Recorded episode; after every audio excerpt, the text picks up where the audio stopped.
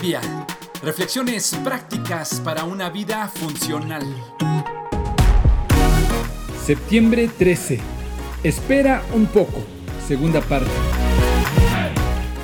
Es más saludable estar satisfecho de todo lo que necesitas que lleno de todo lo que quieres.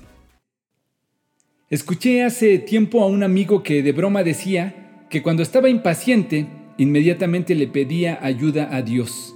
Dios mío, dame paciencia, pero dámela ya. Suena cómica la frase, pero nuestro actual estilo de vida vertiginoso nos sigue llevando a pretender lo que buscamos de la manera más rápida y fácil que se pueda, que pareciera que pedimos paciencia urgentemente.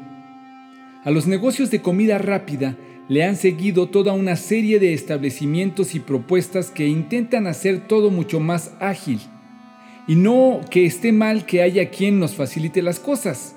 Lo complicado en esto es que en el afán de conseguir todo de forma expedita, terminamos obteniendo lo que queremos y no necesariamente lo que necesitamos. Es decir, al adquirir una comida rápida, no necesariamente obtengo la más saludable. Queremos con un curso de un fin de semana volvernos expertos.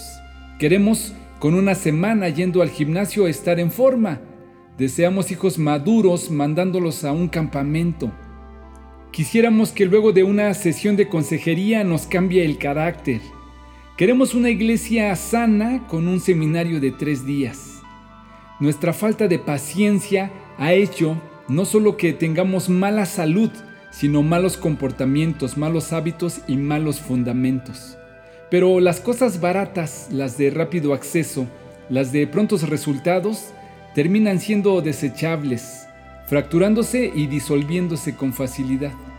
Esa mentalidad de bueno, bonito y barato, más el añadido moderno de rápido, a la larga nos ha salido malo, feo y caro. Descubre lo que realmente necesitas y lucha por ello. Espera el tiempo que sea necesario, sé paciente. No te conformes solo con lo que quieres y que se obtiene rápido. Es más saludable estar satisfecho de todo lo que necesitas que lleno de todo lo que quieres. Mejor es ser paciente que poderoso. Más vale tener control propio que conquistar una ciudad. Proverbios 16:32